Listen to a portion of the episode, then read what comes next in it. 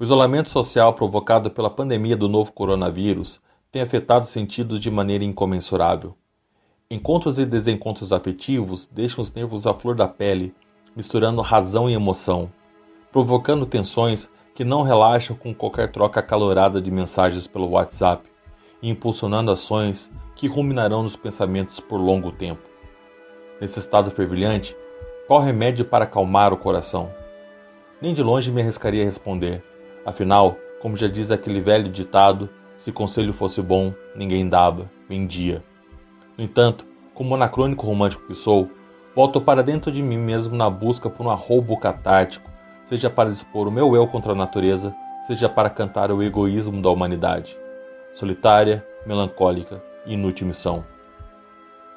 Em condições normais de temperatura e pressão, eu me esconderia no fundo de um bar, num exercício antropológico de botequim, Tentaria entender como as pessoas se movimentam, como elas reagem ao ambiente, como as suas emoções são escondidas ou escancaradas, de que forma o tempo e as distâncias se manifestam. Mas estou em casa. Não posso sair, mesmo que o ansioso quisesse, mesmo que alguém impaciente esperasse. Para desopilar face ao desmoronamento do meu mundo, só aumentando a carga de pessimismo. E de que forma isso acalma o coração, eu ainda não sei. Mas revisitei a trilogia Katz parceria do cineasta Godfrey Reggio e o compositor Philip Glass. Carne Katz, Uma Vida Fora de Controle, de 1983, Paul Katz, A Vida em Transformação, de 1988, e Nakoi Katz, A Guerra como Forma de Vida, de 2002, são antes de tudo filmes sobre a vida e a geografia. Os seres humanos, esses, os fiéis de uma balança desregulada.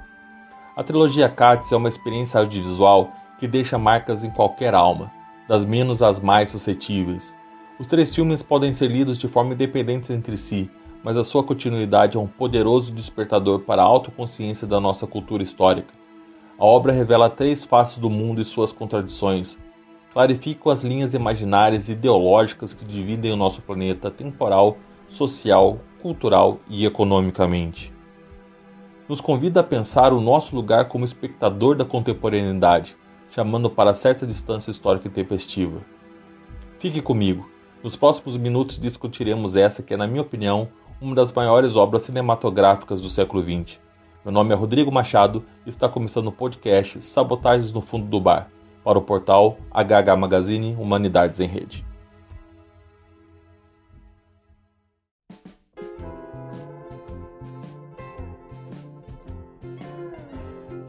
Olá, amigos do portal HH Magazine. Sejam bem-vindos ao episódio piloto da série de podcasts Sabotagens no Fundo do Bar.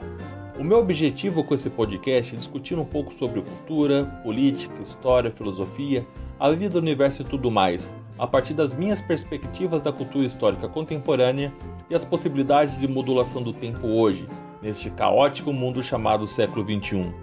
Quero deixar claro uma coisa: não sou crítico de cinema, literatura ou música. Apenas quero relacionar aqui, como historiador, as mais variadas formas de leitura do mundo e de que maneira ela nos afeta. Vamos lá?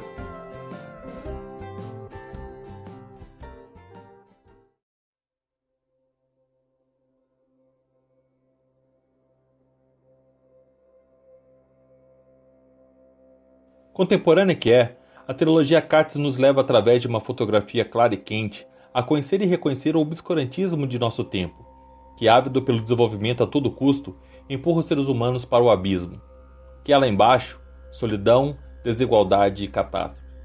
Red nos apresenta a perversidade do capitalismo, que vem de um futuro ainda baseado na ideia moderna de progresso, deixando um rastro de melancolia e desigualdade que provoca o tal Kayanikatsu, que na língua Hope significa vida maluca, vida em turbilhão, vida fora de equilíbrio, vida se desintegrando, um estado de vida que pede outra maneira de se viver.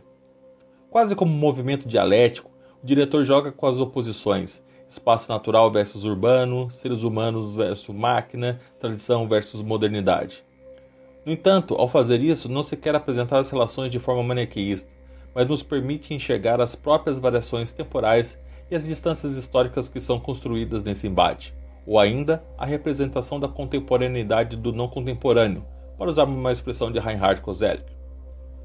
Para expressar as dualidades, o diretor utiliza de recursos cinematográficos que têm efeitos primorosos em tela, o time-lapse e o slow motion, ou seja, o efeito de acelerar ou atrasar uma imagem. Esses efeitos são usados de maneiras diferentes em cada um dos filmes, mas eles são acompanhados por outros dois recursos que destacam a peculiaridade dessa obra: a ausência de narrador e a trilha sonora, que não só acompanha as imagens, como também dita a sua velocidade. Em entrevista recente, o diretor explicou o conceito formal básico do documentário, ou seja, porque ele não tem fala. Não há narrador para conduzir o desenvolvimento do filme, e também o porquê dele retratar um mundo desregulado e caótico. O cineasta disse que no final dos anos 60 e início dos 70, ele compreendia o mundo à sua volta ao avesso. As transformações da sociedade, a norte-americana em particular, produziam nele uma sensação de perda de sanidade, Sentia-se enlouquecido porque o mundo em plena aceleração estava enlouquecido e por isso produziu um filme daquele. A ideia de realizar-se em diálogo veio de uma espécie de epifania, quando ele se deu conta que aquilo que estava vendo não era possível de ser verbalizado, não havia possibilidade de traduzir em palavras. Podemos dizer que, simbolicamente, a partir do momento em que assistimos ou experimentamos o mundo sem narração, a sua representação também não pode ser narrada. Ou como ele mesmo diz, assistir o filme é uma experiência autodidática. Isso é, cabe ao espectador sentir e interpretar o subtexto. Glass corrobora essa leitura de Red. Para ele, os filmes comerciais tradicionais têm a tendência de guiar a interpretação do espectador, porque há outros interesses por detrás da narrativa, algo a ser vendido. E isso, na visão de Red e Glass, não é o caso da trilogia Katz.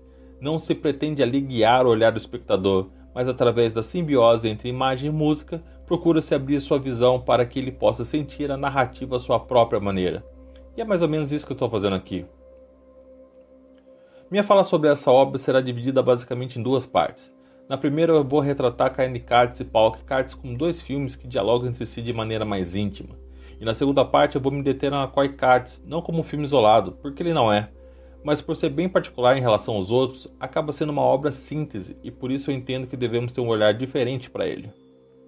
Como a marca da trilha sonora é forte e fundamental na trilogia, os filmes podem ser divididos e entendidos a partir de capítulos ou sequências definidas pelas músicas que são reproduzidas.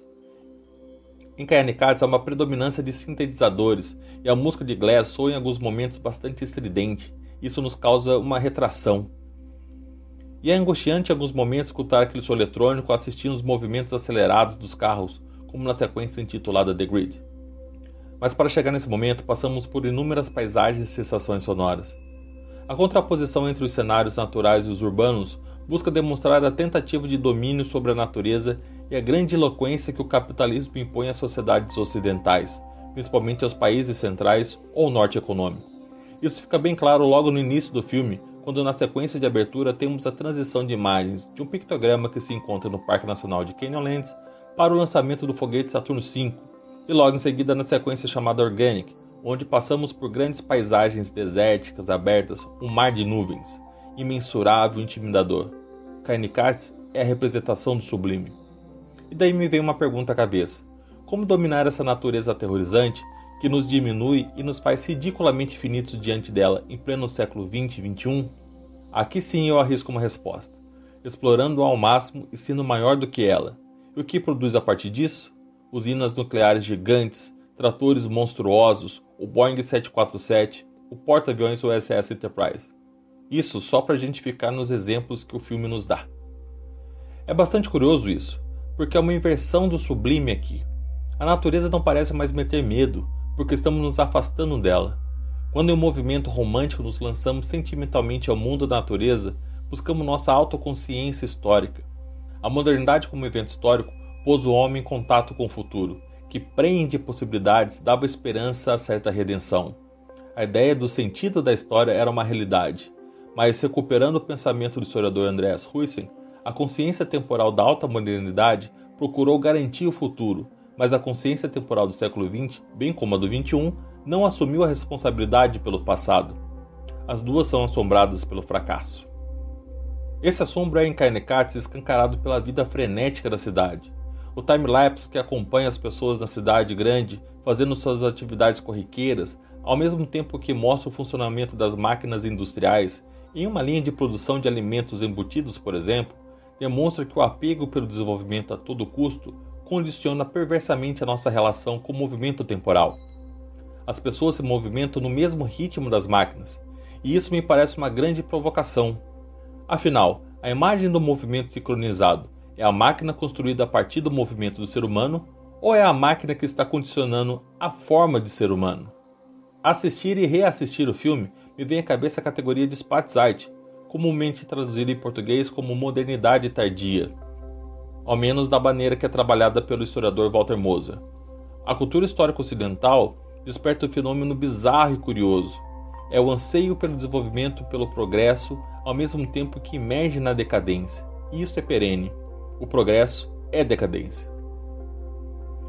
Isso nos torna seres sozinhos e melancólicos, esperançosos por um lapso de felicidade diante da catástrofe iminente. A representação da melancolia, e agora estou forçando bastante, aparece nas sequências onde as pessoas são fotografadas, entre aspas. Ficam paradas olhando para a câmera sem saber como reagir, claramente desconfortáveis diante da vida sem descanso de uma metrópole. Então, enquanto Kayane Katz enfrenta o norte, Pauk Katz revela o sul. O que é preponderante nesse segundo filme não é mais o time-lapse, mas o slow motion. As cenas ou transcorrem uma velocidade considerada normal, ou são bem mais lentas. A relação das imagens com a trilha sonora também é diferente. Ela parece não se preocupar mais em acompanhar as imagens como no primeiro filme. Não temos mais sequências tão extensas como The Grid. Pauk Katz também é sobre o capitalismo, é também sobre a vida, o tempo e os seres humanos, mas de uma ótica do subdesenvolvimento. E se Kanekatsu é o sublime, Paukikatsu é o belo. Embora se inicie com a sequência Serra Pelada, onde é mostrado um dia no aterrorizante garimpo situado no estado do Pará, a relação entre ser humano e natureza é menos agressiva, mas não quer dizer que é perfeitamente harmoniosa. A imersão vem através de cenas mais lentas, elas mostram com suavidade a ação das pessoas em seu ambiente, interagindo com ele, sendo constituídas por ele. O domínio da natureza é mais controlado e não temos mais aquela mesma sensação de pequenez. A música já não é tão marcante pelos sintetizadores. Ela é mais épica, com os instrumentos de percussão mais acentuados, e ela vai te empolgando de tal forma que na primeira vez que eu assisti, me peguei de pé em alguns momentos. A redenção havia chegado? Nem de longe. Paulo se preocupa em mostrar a relação dos seres humanos com a tradição. A modernidade é um efeito, não é o progresso necessariamente que molda a vida daquelas pessoas retratadas em tela, mas ela os afeta de algum modo. Afinal, o capitalismo também está no Sul. No entanto, ele não está a serviço do Sul, mas do Norte. Então podemos nos deparar com as ruínas, com os destroços, com o apagamento. A relação com a cidade tem outra dimensão, ela é múltipla contraditória. Los Angeles e Nova York não parecem tão diferentes entre si quando nos propomos a comparar Joanesburgo, Pequim, São Paulo e Nova Delhi. Enfrentar isso é perceber as belezas e feiuras, se é que podemos usar esses termos, o comércio, os cultos religiosos, as relações com rio, caos, neva, poluição, cultura. O elogio ao terceiro mundo não é tão catártico assim. E há dois momentos que me marcaram sobremaneira e que ilustram um pouco esse meu sentimento. O primeiro está na sequência The Ununderable, onde vemos uma criança caminhando pela calçada uniformizada e carregando uma lancheira laranja, e no fundo um muro com os dizeres: Viva a Guerra de Guerrilhas. O segundo é na sequência From Egypt, onde vemos outra criança conduzindo ferozmente uma carroça enquanto uma pessoa adulta está ao seu lado, largada, dormindo, alcoolizada. Não faço ideia, mas a expressão de desespero da criança revela que o terceiro mundo celebrado é o do capitalismo violento, de esperanças limitadas que implodem o tempo, nos conduzindo ao nada. Katz e Katz contrapõem norte-sul, e é notório que possuem uma ligação forte. Eles marcam de maneira potente o descompasso temporal, que ao longo dos anos e com a ampliação do globalismo desemboca no século XXI amorfo, e é isso que finalmente Nakoi Katz apresenta. A trilha já se aproxima mais do primeiro filme, com a adição do magnífico violoncelo de Yo-Yo Ma. O tema inicial, com a batida marcante de O Coração, e a sequência de imagens nos leva para o interior de construções abandonadas, escombros de um futuro não realizado. Isso já de início nos dá a pista do que nos aguarda. O século XXI é tudo ao mesmo tempo. O norte e o sul estão lá, marcados por um mundo binário da informação de dados, da tecnologia, da reprodução, do reboot e do remake, do declínio, da impossibilidade de realizar o novo, o tempo que se revela tarde, pago pela economia da guerra. Por isso, Godfrey Red opta por não utilizar filmagens originais. A cinematografia é composta por representações e efeitos de computação gráfica, na Katz nos permite vislumbrar a relação com as novas tecnologias e como uma nova estética se abre diante dos nossos olhos. A natureza não importa mais, ela é passível de ser construída e modificada por códigos. Ela se estabelece pela informação, pelo consumo e pela cada vez mais harmoniosa relação religião e política. A trilogia Cádiz atual vem como aberta para múltiplas interpretações. Aqui é a minha, muito longe de esgotar o que os três filmes demonstram, para mim são representações do desespero do ser humano frente à impossibilidade de compreender o seu próprio tempo. Estamos sempre um passo atrás. Resta saber em relação ao que.